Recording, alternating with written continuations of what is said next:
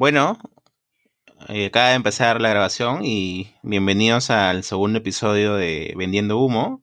Esta vez nos hemos multiplicado. Ya no somos dos, somos cuatro. Vamos a ir creciendo así cada semana para dar opiniones que la verdad no son muy relevantes, pero que eh, nos entretienen cada semana. A ver, por favor, vayan presentándose o al menos hablen para que identifiquen y diferencien sus voces, por favor, los nuevos. Bueno, en mi caso ya me conocen, ya, escucha. Uy, uy, la, gran voz del otro.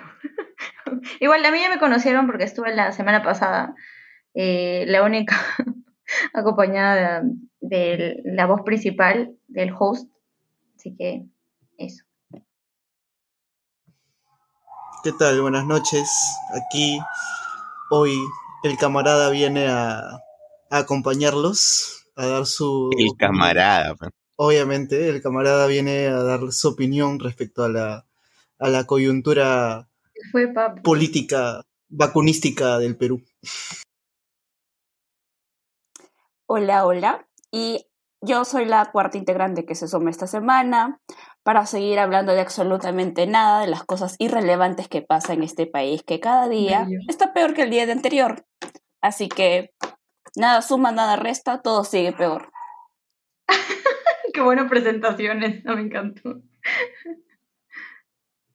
¿Y qué temas ahora vamos a tocar? Bueno, los que todos ya esperan, porque están en boca de todos, así que comencemos con, con el primero. El primero va a ser el tema de este, esta denuncia que ha sido presentada desde el programa del periodista Beto Ortiz en el canal más amado por todos, Willax TV, en donde se dice, pues, ¿no? Que Sinopharm, la vacuna de Sinopharm prácticamente es agüita con azúcar, ¿no?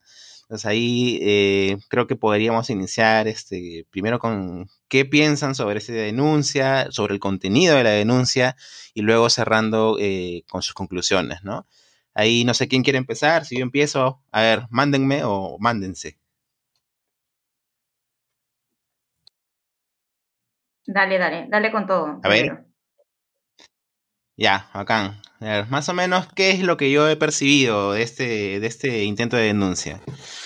Este, bueno, lo primero es que, de acuerdo a las informaciones que han salido posteriormente, yo creo que deberíamos estar un poco más tranquilos, ¿no? Eh, al principio, la verdad, me asusté, ¿no? Estaba ajustando ahí, este, no sabía cuánto había de verdad, cuánto había de mentira, y comencé a mandar mensajes a, a mis causas. Eh, que más o menos manejan el tema y está un poco incierto. Pero luego, más o menos, creo que se ha evidenciado que han interpretado mal la data, luego que es un estudio preliminar, y finalmente que, este, si bien, porque también hay que decir este, este, lado de la historia, no hay estudios publicados sobre fase 3 de Sinopharm, sí hay estudios de fase 1 y fase 2, sí hay pronunciamientos oficiales de otros estados, ¿no? Entonces ya más o menos me vino el, arma, el alma al cuerpo y quedaría lo último, ¿no? Por qué se publica esto de esta forma, qué es lo que se busca, a quién se quiere desestabilizar. Y creo que llegamos a la misma conclusión de siempre, ¿no? Es, lo que se busca es llegar al poder de una forma un poquito brusca e intentar hacerlo a través de la desinformación, etcétera, ¿no? Y luego, de acuerdo a mi percepción, hay un cuarto tema, eh, subtema paralelo, que es el tema de la libertad de expresión, ¿no? Ah, luego de que ha habido todo este tipo de Bolondrón, ha salido voces a decir, cierren Willax, ¿no? Expropiemos. Y ahí yo eh, me dan ganas de hacerlo, pero luego pienso, ¿no? ¿Qué pasaría si este grupo en algún momento toma el poder, ¿no? Cerraría todo, ¿no? Y ahí creo que lo haría con, bastantes razones. Ah, ese ha sido mi resumen de la noticia y mis opiniones. No sé, ahí ustedes qué piensan, no están de acuerdo conmigo, mátenme, eh, apóyenme. Ahí hablen, por favor. Bueno, igual esto creo que también abre otra, otra cuestión también, ¿no? Que es el hecho de, cómo a partir del de, escándalo que hubo de Vacunagate y, y, todo esto, cómo en realidad se ponen entre, entredicho también las investigaciones eh, o la calidad de esta investigación, ¿no? Inicialmente. Es decir, que salga este tipo de, noticias en un canal que, como sabemos, no es tampoco... Eh, como tan muy, muy creíble, es usual que saquen como fake news y todo eso, pero que, como tú digas, en algún momento te hizo temblar, ¿no? En algún momento fue, parecía creíble, ¿no? O sea, va por el hecho de que hay tanta eh, inseguridad respecto a lo que sale y, todo es tan cuestionable hasta cierto punto que denuncias como esta eh, en un principio sí cala, ¿no? Y, sí te hacen eh, cuestionarte varias cosas y, y, no debería ser así, ¿no? Cuando se supone que es un estudio científico, ¿no? Con cierta eh, credibilidad y cierto proceso con rigurosidad científica también que impide este tipo de, cuestiones, ¿no?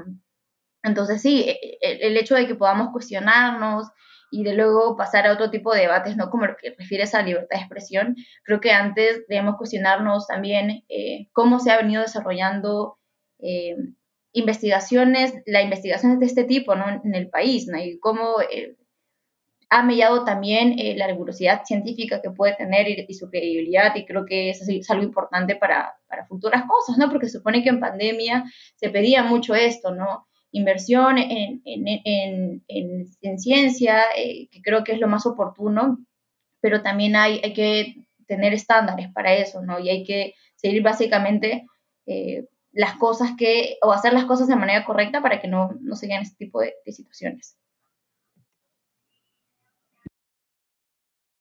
La opinión ahí del camarada y luego de la señorita eh, integrante nueva femenina, por favor. Miren, compañeros y compañeras, aquí la cuestión es bastante simple. Aquí los miembros del Vacunagate, como el doctor Mala, deberían estar presos, así sucesivamente.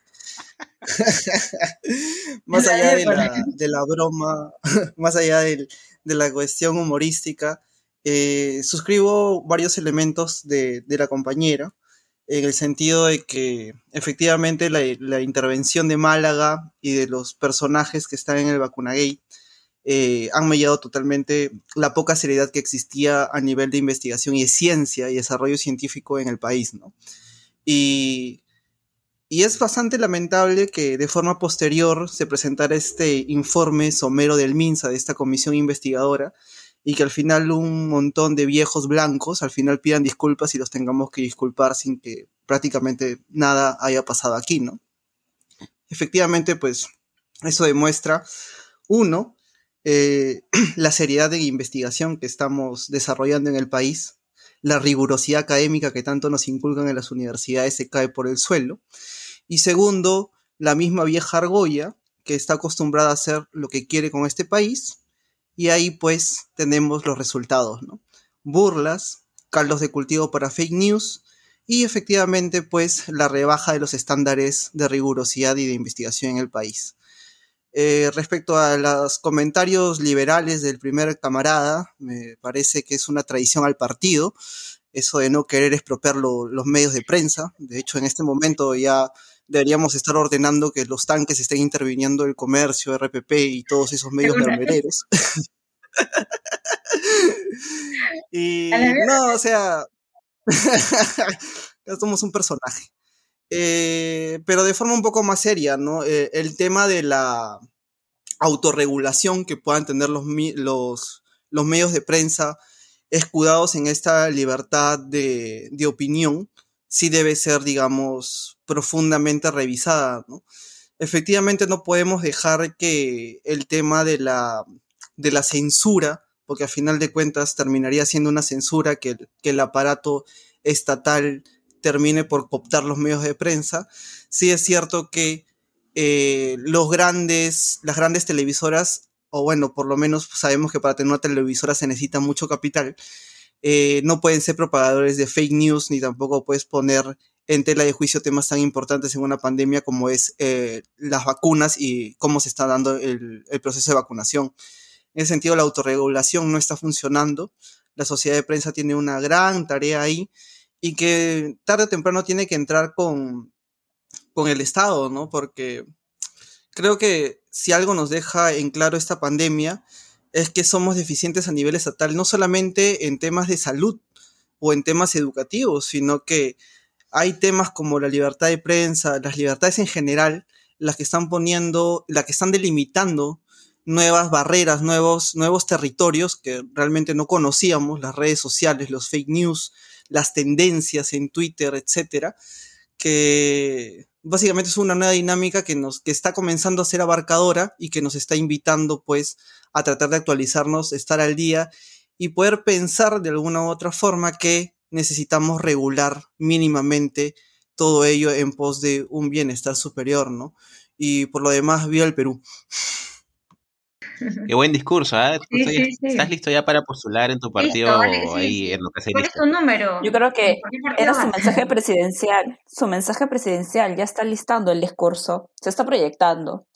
Bueno, eh, concuerdo con varios de los aspectos que ustedes han indicado, pero eh, enfocándolo desde otro aspecto, eh, la verdad que lo único que me deja pensar es lo rentable que les resulta a la clase política generar crisis tras crisis y sin embargo todos los afectados siguen siendo las, las personas eh, más pobres, con mayor necesidad. Hay que tener en cuenta que la gente que ve eh, Willax o Beto, pues tiene un perfil claro, o sea, personas que probablemente se lo van a creer. Ahorita estoy viendo en Twitter que dicen apoyo a Beto Ortiz y hay otro grupo de personas en los que obviamente se les critica porque con qué rigurosidad, o sea, tienes una responsabilidad como medio de comunicación, como periodista, de poder brindar la verdad o mínimamente información objetiva. Sin embargo, la total irresponsabilidad con la que manejan la información, de verdad que es increíble. Y no es la primera vez que este canal saca noticias de este tipo. Y lo único que genera es mayor inestabilidad. Es decir, asustas a un montón de personas con decir que te van a poner una vacuna de solo con un 33% de efectividad. ¿Sabes lo que generas en las personas? Preocupación, eh, a tu primera línea de defensa. Estamos hablando de los doctores, enfermeras, que han estado ahí día a día y con una total impunidad y descaro sales a decir que a dar información falsa y luego piensa en la ciudadanía, cómo lo enfocan. Hay que ver tan solo en nuestro, este, nuestro círculo familiar. Es muy probable que muchos de nuestros familiares se las hayan creído, porque las fake news tienen esta capacidad de resultar más creíbles que la propia verdad. O sea, es algo, algo difícil de creer, ¿no? Pero bueno, ahí, está, ahí están las investigaciones, ¿no? Que las fake news son, tienen un mayor alcance y es más creído por, por, la, por las personas.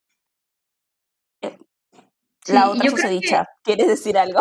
Sí, y yo creo que aquí podemos em, como que también un poco observar el papel que tiene el gobierno en, en este tipo de situaciones, ¿no? O sea, sí es importante también eh, incidir muchísimo y tener una campaña de, comunicación, estrategias para que básicamente eh, tener una respuesta mucho más firme, tener una, respuesta clara entre, tipo de, estas, de, este tipo de cosas, ¿no? Y, incidir en, la necesidad de que, claro, eh, hay un proceso, se está siguiendo un proceso de, rigurosidad científica, quizás no hay, como menciona Diego, una, una, investigación publicada de la fase 3, pero hay del, 1 y del 2 y también se han hecho estudios en otros países. Entonces, hay una forma de probar en cierta manera eh, que se está, evidentemente no hay un estudio final y no hay informe final eh, sobre la efectividad, pero sí hay un, un progreso al respecto y es algo que se tiene que eh, tener cuando precisamente salen noticias como estas. No estoy segura que eh, no es la única. De hecho, cuando y se inició el proceso de vacunación y cuando se hablaba de la vacuna, hubieron fake news este, por montones, ¿no? Lo de la antena, lo del chip, y etcétera, etcétera, que en definitiva involucra una respuesta firme desde el gobierno porque al fin y al cabo ellos son los indicados, ¿no? El ejecutivo es el, encargado de brindar orientación y de dar una claridad a la gente que, puede sentirse desconcertada por lo que ve y por lo que, está viviendo en, las redes sociales. Entonces, es importante resaltar eso y tenerlo en cuenta de que en situación de pandemia ellos son los indicados a, tener este tipo de rol. Ahí, ahí este, me gustaría comentar rápido sobre lo que mencionabas, ¿no? Eh, compañera, este, casi, casi te exhibo, compañera, este, ¿por qué funcionan ese tipo de campañas, no? Eh, este, al final, o sea, todo es culpa del canal donde se donde se muestra esto. Bueno, en parte tiene culpa, ¿no? Pero todo es su culpa, o sea, no hay responsabilidad del gobierno. Este, sale el fake news y el, gobierno espera pues al día siguiente para contestar o, después de cuatro horas, ¿no? O sea, la idea sería que ya, lo ideal es en el mundo de, fantasía que no existen ese tipo de noticias, pero como van a existir necesitamos un gobierno firme, ¿no? O sea, que actúe rápido. Y además, otro, otro, otro de los responsables somos nosotros mismos, ¿no? Al menos en mi opinión, yo creo que nosotros seguimos despreciando al, que no tiene, digamos, la información o, no quiere comprender la información como se ha, dado. Lo calificamos de ignorante, de troll, este, y no comprendemos las lógicas del otro. Entonces yo creo que si seguimos así, en algún momento va a venir un Trump y va a, salir, va a ganar y se la va a llevar y, ahí vamos a seguir este, hablando y vamos a tener este, un gobierno bastante autoritario, ¿no? Entonces, si se supone que nosotros somos el lado pensante, el lado que ha tenido estudios universitarios, ¿no? Que pasa por las ciencias sociales, entonces también tendríamos que asumir cuál es nuestra posición de solución ante este, este problema, ¿no? Claro, un comentario, un comentario chiquito, ¿no? Al respecto. Claro, o sea, fácil, o sea, es fácil decir y atribuir a que pues son ignorantes y que, en realidad eh, tienen una lógica distinta de, entender, pero al fin y al cabo es un grupo de lectores grandes, es, gente que convive eh, constantemente con ese tipo de información que le da espacio a eh, otro tipo de, candidatos, ¿no? Nos quejamos un poquito ahora, uniendo también con la última alianza que, que, hemos visto, ¿no? Con Hernando de Soto y con López Aliaga, eh, nos quejamos y decimos, oye, pero ¿quién va a votar? nos negamos a la realidad, ¿no? De cómo él sigue subiendo en las encuestas y, llega el momento y decimos, imposible, ¿no? O sea, te, haces los ciegos ante la, evidencia y, cuando ya tienes un presidente a lo Bolsonaro o, eh, o figuras así de radicales o a lo Trump, eh, recién estamos ahí como para abriendo los ojos, ¿no? entendiendo este tipo de procesos, ¿no? Lo mismo pasó con el FREPAP, cuando el FREPAP ganó escaños dentro del, Congreso. Y también eh, la gente decía, uy, pero ¿cómo pasó esto? ¿No? Eso fue un fenómeno nuevecísimo, nadie sabía, nadie entendía, y esto era lo que estaba pasando de manera paralela, ¿no? Nos negamos y tenemos una visión centralista y muy limeña al respecto, y, creo que hay, cosas que tenemos que, observar, y no solo como politólogos, sino que en general, ¿no? Como, gente que, vive y, experimenta de política constantemente. Ahí el, camarada quiere intervenir, como siempre. A ver, compañeros, aquí la premisa es clave. Hay que cortar el avance del fascismo en el país. y la verdad es que, eh, ojo que esta tendencia de respuesta a lo que comúnmente eh, ciertos sectores llaman políticamente incorrecto, lo que llaman el correctismo político, etcétera, eh, no solamente ya es una cuestión de, de personas entre comillas ignorantes o que no han podido tener el acceso a un servicio de educación o un servicio de educación de calidad, ¿no? Eh, creo que cada vez es más común ver compañeros, compañeras universitarios con estudios superiores, incluso cuadros de mérito, que se adhieren mucho a, estas posiciones, eh, por decirlo de alguna forma, radicales para el lado de la derecha, ¿no? Y eso debe responder a alguna dinámica o un fenómeno macrosocial que me imagino que poco a poco trataremos de, ir evidenciando, ir profundizando en, el desarrollo del mismo, ¿no? Eh, no me parece casualidad. Y por lo segundo, que comparto totalmente la, la opinión vertida, en el sentido de que si hemos tenido una versión, una visión media maniqueísta, por una parte de la política, de polarizarla entre buenos y malos, pero también es como jugar un poco con, la, con la inteligencia del elector, ¿no? Eh, creo que muchos ya tenemos la capacidad, o por lo menos suponemos, o algo se nos dibuja en la cabeza de que mucha, que mucha de la política, más allá de ser buena o mala, es un conjunto de intereses y hay veces que los intereses están alineados, ¿no? Y más que jugar al héroe y al villano, pues hay una serie de matices que son importantes de poder, eh, por lo menos, tratar de esclarecer o profundizar, ¿no? Eh, esta dinámica por lo menos parece que se va a poner de moda un, un, buen tiempo. Espero que pase una vez elecciones o que se calme un poco, pero las tendencias crecientes hacia candidatos radicales, eh, por lo menos por este momento hacia, hacia las derechas, eh, es algo que sí debemos coger con pinzas y, tratar de, de, indagar en la profundidad de lo posible, ¿no? Porque esto ya ha tenido repercusiones en países de la región y sabemos que por un momento puede ser chacotero, puede ser gracioso, pero una vez en poder ya como que se le quita la gracia. Perfecto. Entonces, eh, para ir cerrando el tema, creo que la compañera, una de nuestras, eh, nuestras nuevas compañeras, este, tiene una información importante que decirnos ahorita sobre, creo que le están saboteando. Sí, chicas, sí, aquí con el lenguaje inclusivo, para dar la cuota.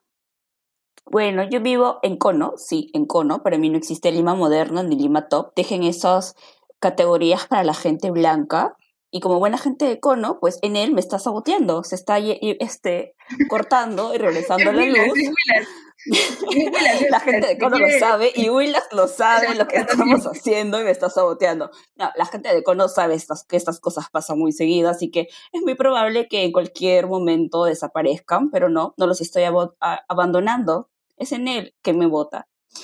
Eh, dicho esto, y poniendo, colocándolos en contexto, eh, hay que tener en cuenta los contextos, ¿no? Justo, bueno, estamos en, en, época electoral, sabemos que se vienen las campañas, los candidatos van a hacer todo lo que esté en sus manos y todos los recursos disponibles para poder captar el electorado. Y justamente en este contexto es que ellos van a empezar a realizar cualquier tipo de táctica y estrategia que les permitan estar pues en, primer plano, ¿no? Y como bien lo, lo mencioné, los contextos. Y pues eh, no me sorprendería que pues eh, Willax, obviamente tiene cierto patrón político muy marcado, esté pues generando estos tipos de, de noticias en desmedro de otros de otros candidatos. Y bueno, no sería novedad. No es el primer canal que hace esto. O sea, tenemos otros canales que han sacado noticias, eh, fake news, o por lo menos han sacado buenos destapes. Eso todo algo chiquis porque ya otra vez él me está atacando. No te preocupes, eh, compañera, comprendemos ahí la guerra sucia. Siempre, sobre todo con este podcast que es tan influyente, ¿no? Entonces, este, ah, comprendemos ahí que hay intereses. Este, pasemos ya, bueno, saliendo de este bolondrón que ha surgido en el último minuto, ya pasamos a un tema que sí habíamos este, visto desde la semana, que es este, la alianza entre la, la derecha, ¿no? Eh, el tema de López Aliaga con, con De Soto. Ahí los vimos ahí juntitos en su caravana, ¿no? Parecían este, hermanos. No había COVID. ¿Hay hay? Hay un endoso de votos. ¿Qué pasó? No dime, dime. el COVID, no había mascarilla, todo, todo estaba, para ellos ya vacunados creo que estaban ya. no sabemos. Que tienen ahí hermetina preventiva, pues, ¿no? Ahí están todos con, todos están tranquis. Pero hay que hay, en 12 de votos, hay este, solo quieren aparecer en la foto, qué pasó con los, los principios liberales, ¿no? De Soto que se junta con un conservador. ¿Qué fue? Intervencionista, además. Es chistoso porque ya, em, de hecho, ya con las entrevistas pasadas que vimos, ¿no? Con esto de Bell y luego las otras entrevistas que hubieron también en, la, semana de campaña que ha tenido eh, Keiko Fujimori también en la, en, la televisión, en la prensa. Y bueno, ya se veía, ya parece que pues a ella le echaron tierrita, ¿no? Ya está palteada, ya la vieron que en realidad ella ya no es opción. Y mm, también de la misma manera, Hernando de Soto ha visto que pues ya no, tiene, ya no va a crecer, eh, se quedó estancado, estaba cayendo. Él era otra de las opciones que estaban ahí como eh, postulando como cabeza para la derecha. Y bueno, al ver que eh, López Aliaga está subiendo, todos le han puesto ya ahí los balines, ¿no? Todos están apuntando que él va a ser el candidato para ellos, ¿no? Y es, es gracioso justo lo que mencionas, ¿no? supuestamente un proyecto liberal, un proyecto eh, totalmente distinto eh, en teoría con, con, el que tiene López Aliaga y ahora uniéndose con un conservador, con una postura completamente intervencionista también, que uno podría decir es un peligro, no tiene sentido en realidad que un liberal lo respalde, pero bueno, ¿no? Entre, entre, supongo que habrán hecho su ponderación, ¿no? Entre Verónica o Lescano, que intuyo en, su, mente son propuestas también de, izquierda marcada. Eh, López Aliaga es la, opción, ¿no? Como outsider, que he visto que también estaban diciendo, ¿no? El candidato nuevo, un, empresario justo por ahí, ¿no? Ya están saliendo también la campaña en contra de ellos también respecto a las evasiones que han tenido eh, frente a los pagos por sus empresas. Pero bueno, ¿no? Ya se ve, ya se va marcando a dónde está apuntando la derecha y quién es el candidato que van a querer respaldar al fin y al cabo, ¿no? Hay, varios aquí caídos, ¿no? Eh, también Forsyth que se viene, viene cayendo desde hace mucho. Y bueno, se ve que se ve hasta dónde se está apuntando y, se ve la cómo, cómo se está quedando la palestra, ¿no? Eh, no nos equivocamos, eh, aparentemente la semana pasada cuando conversamos respecto a cómo iba, estando, iba a estar punteando las encuestas y bueno, va, va, lamentablemente lo que hablábamos, ¿no? Eso. No sé qué opinas, eh, camarada, sobre esto. Aliaga. Saludos a las armies que apoyan a, a Porky. Eh, poco a poco lo están empoderando, muchachos. Pues me asusté, pensé que alguien se había metido a. acá estamos en onda, acá estamos en onda, acá sabemos, acá sabemos cómo se maneja el negocio. Este, nada, de Soto y Aliaga es la derecha que no se sonroja para, para asociarse, ¿no? A diferencia de ahí mis otros camaradas de izquierda, que siempre se hacen asquitos entre ellos para no juntarse, buscando quién es más radical que el otro, pues la derecha es mucho más práctica, saben que tienen la oportunidad de ganar y pues, pues le ponen todas las fichitas a que puede ganar, ¿no? Simple, sencillo para toda la familia. Entonces, eh, creo que ahí, por estrategia, las derechas la tienen más clara. Ojalá que algún día las izquierdas se dejen de, de vainas y pues se unan o en sus puntos programáticos o ese floro que siempre meten para de una vez sacar una plataforma única que pueda, pues, digamos, contrarrestar o pueda hacerle frente de forma efectiva a una derecha que, cada vez se radicaliza más y tiene más presencia. Ahora, a nivel regional, eh, en los últimos años siempre hemos visto esta, este péndulo de poder entre derechas e izquierdas, mayor consolidado en Chile con Bachelet Piñera, eh, el tema de los socialismos del siglo XXI con Correa y Lenin, izquierda-derecha, eh, con el Partido de los Trabajadores en Brasil, Lula, Dilma y ahora Bolsonaro, en Bolivia, Evo y el, gobierno de transición que no recuerdo su nombre en este momento, eh, los Kirchner y este, el loquito este de Macri, y así sucesivamente, ¿no? Eh, a nivel regional, en estos últimos años hemos visto que el péndulo va entre derechas e izquierdas, se va balanceando, salvo en el Perú, que el Perú es, parece ser un caso atípico en donde no ha habido una izquierda que gobierne, pero casualmente ahora desde la derecha se construye una retórica, un discurso, donde este gobierno, bueno, el gobierno de Vizcarra, el gobierno de Sagasti, son los,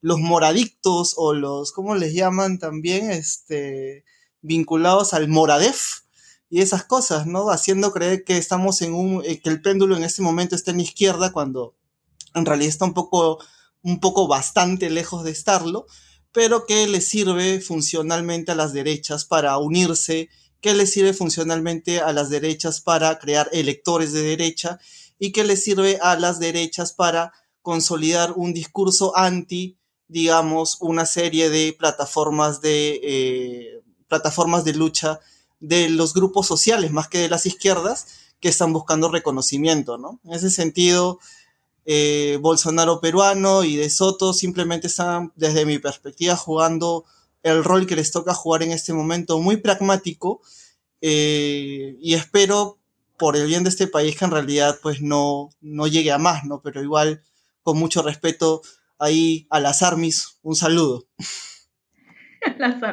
Yo ahí, este, ahí quisiera solo intervenir rapidito, ¿no? Como al, camarada se le sale el corazoncito, el, corazoncito negado. Entonces, este, llegamos al punto de que la izquierda nunca ha gobernado, ¿no? Este, es este, la, derecha, pues, no se aprovecha de esto, ¿no? El discurso, pero más que un discurso, yo creo una realidad, ¿no? Este, y, y, sí, con, con intentos más o menos, este, filio izquierdistas desde el gobierno en algunas oportunidades, ¿no?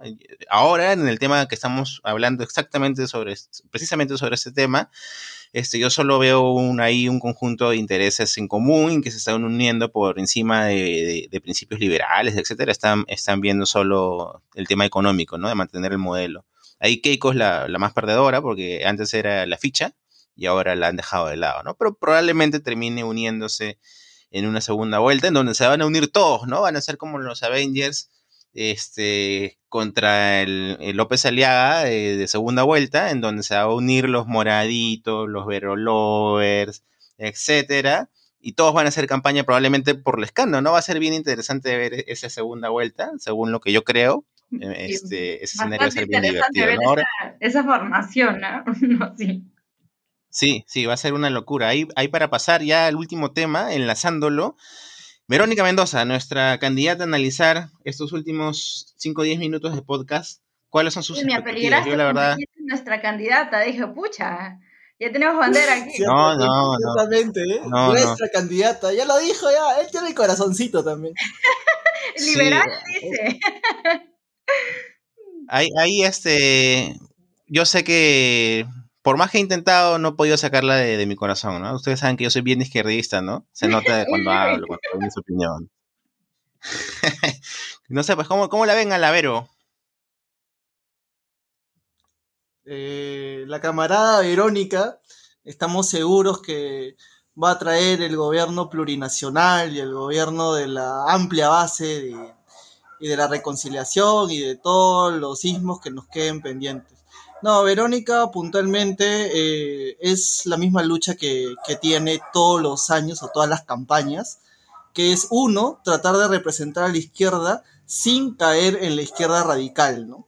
Y que tarde o temprano le termina jugando en contra, porque tarde o temprano siempre, antes le sacaban el tema de Venezuela, probablemente hoy le van a sacar el tema de Tía María, haciendo un símil con Ollantumala, y Verónica siempre se juega en esos matices, ¿no? En tratar de representar a la izquierda, entre una izquierda que la quiere colocar al centro y entre una derecha que la coloca al extremo de la izquierda, ¿no? Ojalá, y ahí sí yo no voy a negar mi corazoncito, no soy como otras personas, este, que evidentemente aquí la tendencia son de izquierda, pero siempre en esta, como ya lo había mencionado, en estas contiendas siempre está ese tema de la discusión sobre la radicalidad. En ese sentido, Verónica está lejos de ser la radical de izquierda que muchos izquierdistas sueñan y que más bien está al espectro de, un, de una centroderecha que mucha derecha, digamos, está esperando nomás que ocurra el, el, batacazo para captarla o cooptarla, ¿no? En ese sentido, eh, no sé si Vero llegue a cuajar a final de cuentas las expectativas de la izquierda, pero por el momento me parece que está jugando su rol, y su rol es tratar de representar a la izquierda, por más que traten de ponerla al centro. Claro, pero aquí igual hay Ahí yo creo que... Uy, y creo que aquí hay una... Continúa, continúa, mía. Mm, eh, que es básicamente, y creo que también ellos han estado observando, ¿no? Que es en dónde están perdiendo, ¿no? ¿Quién, qué proyecto le está haciendo la competencia en ese sentido? y no vamos a negar que, el escano es uno de los, de, los proyectos políticos que a su costado está quitándole ahí cierto electorado. Entonces, es mm. precisamente porque eh, el escano puede y representa a, ciertas, eh, diría, ideales que, ellos han tratado de plasmar eh, constantemente, ¿no? Esto, lo del el aborto, lo de la igualdad de género, ciertas temáticas que ellos han, han vuelto parte de su bandera y su proyecto político por muchos años, que hay, no vamos a olvidar que hay una, una, parte de la izquierda que es conservadora, ¿no? Y es esta, esta parte que, que en realidad Lescano está tratando de, de, entrar y, y, yo siento que le ha servido muy bien, ¿no? Entonces, ¿qué ¿qué se hace ahí cuando no quieres caer en un proyecto tan radical, pero no quieres perder con, este voto que es usualmente el voto que va contigo, ¿no? El voto, diríamos, duro en cierto sentido, ¿no? Y es el voto que está entre dudas, estoy bien diciendo, entre lo que eres tú o lo que es Lescano. Entonces, ahí ya salieron una encrucijada de, cómo al fin y al cabo se va a alienar para, alienar para, para poder este, ganar eso o perderlos, al fin y al cabo, ¿no? Yo creo que, al menos en mi entender, ella ahí tiene todavía una chamba pendiente por ver y los vamos a ver en definitiva con el progreso de las semanas, eh, porque por ahora estaría ella en segunda, en segunda vuelta, eh, pero no sabemos eh, con, esta, con la política peruana cómo va desarrollándose. Pero creo que ahí, ahí hay algo que, explorar y hay una, hay una preocupación válida que creo que, que tienen que ellos ponerle mucho ojo. Ahí para cerrar, yo solo muy de acuerdo con, con varias cosas de, de, los que has mencionado, ¿no? El, el, tema, el problema de Verónica es que ella está justamente tratando de radicalizarse en, en, cierta forma en lo económico para acercarse al escano en, en ciertas propuestas como por ejemplo mencionar que va a sacar a Velarde y que no va a permitir que se aferre a una planilla dorada, o como mencionar que no, con ella Tía Madería no va desde ya, ¿no? Ahí hay un intento por radicalizarse en lo económico. Sin embargo, como tú mencionas, este, el bolsón del escano ciertamente está en, en, el aspecto económico, pero también en, en el conservadurismo, ¿no? Entonces, Verónica apuesta por lo económico para tratar de alcanzar un bolsón, pero yo creo que el bolsón está justamente en el lado conservador que ha logrado, eh, y al, que ha logrado llegar el escano, ¿no? Entonces, eso creo que no, no pinta bien, creo que al menos en mi opinión va a quedar ahí más o menos estancada, de repente sube un poquito, pero no, no creo que, llegue a segunda vuelta y a pesar, a, pesar de que está haciendo intentos por, por lograrlo, ¿no? Entonces, eso sería, sería todo. Bueno, no sé si alguien tiene algún, algo más que comentar rapidito. Con nuestra, con nuestra predicción, casi como hicimos la semana pasada, esta semana, ¿quién pensamos que llega a segunda vuelta? Eh, yo creo por ahora eh, que llega a segunda vuelta Lescano y Verónica, por ahora. Y, bueno, por ahí también lo mismo, Lescano y López Aliaga, yo lo veo ahí. Yo apunto igual, pero al revés. Creo que la posibilidad más fuerte es Lescano López Aliaga y luego eh, Lescano Verónica, ¿no? Y en, los dos casos, este, Lescano gana.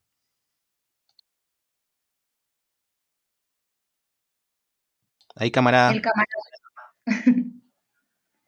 Ah, pucha, ahí sí me la ponen un poco complicada, ¿no? Corazoncito de izquierda dice que la Vero llega en el fondo no quisiera que López Aliaga llegue una segunda vuelta, pero así como apuntan las cosas, parece que por lo menos alguna chance tiene. Y Lescano parece que termina siendo el mal menor entre una Verónica que la pintan de súper roja y un Bolsonaro peruano, ¿no? Bueno, entonces parece que coincidimos. Qué miedo, qué miedo lo que se viene. Pero ahora, ya cerramos, cerramos este podcast. Normalmente, eh, nosotros creo que habíamos quedado en que siempre que salgan temas más o menos críticos íbamos a hacer podcast. Y el problema es que todas las semanas salen varios temas, ¿no? Este país es bien este, activo en este tipo de situaciones, así que probablemente nos tengan también que escuchar la próxima semana. Todos nuestro, nuestro gran audiencia, que somos como ya como cinco personas en Twitter que nos escuchen. Entonces, este, continuamos pues, con este proyecto. Sí, sí, sí, sí, Lamentablemente nos vamos a tener que escuchar otra semana más. Triste, pero así es la gracias A todos los, gracias a todos los participantes. Ahí este, nuestra, compañera 12 cayó por sabotaje de Enel, pero nos, nos va a confirmar que nos escucha, nos escribe por WhatsApp, nos dice que ha sido una experiencia buena nuestra compañera 1, que es la original de la semana pasada. También, este, no sé, ¿quieres despedirte? ¿Quieres mandar saludos a alguien? ¿Tienes a alguien en tu corazoncito? ah, eh, no, todo bien. Yo siempre, yo soy del pueblo. Entonces, yo pertenezco a, todos, todos y a todas. así, así. Yo soy democrática también. Y bueno, espero que les entretenga por lo menos ahí cocinando, ahí en su, ahí bañándose, ahí pueden escuchar nuestras huevadas y entretenerse un, toque, pues, ¿no? A ver nuestras opiniones, nuestras decadentes opiniones. Bueno, y espero verlo la siguiente semana. Camarada, tu despedida. Eh, nada, camaradas, hasta la victoria y viva el Perú.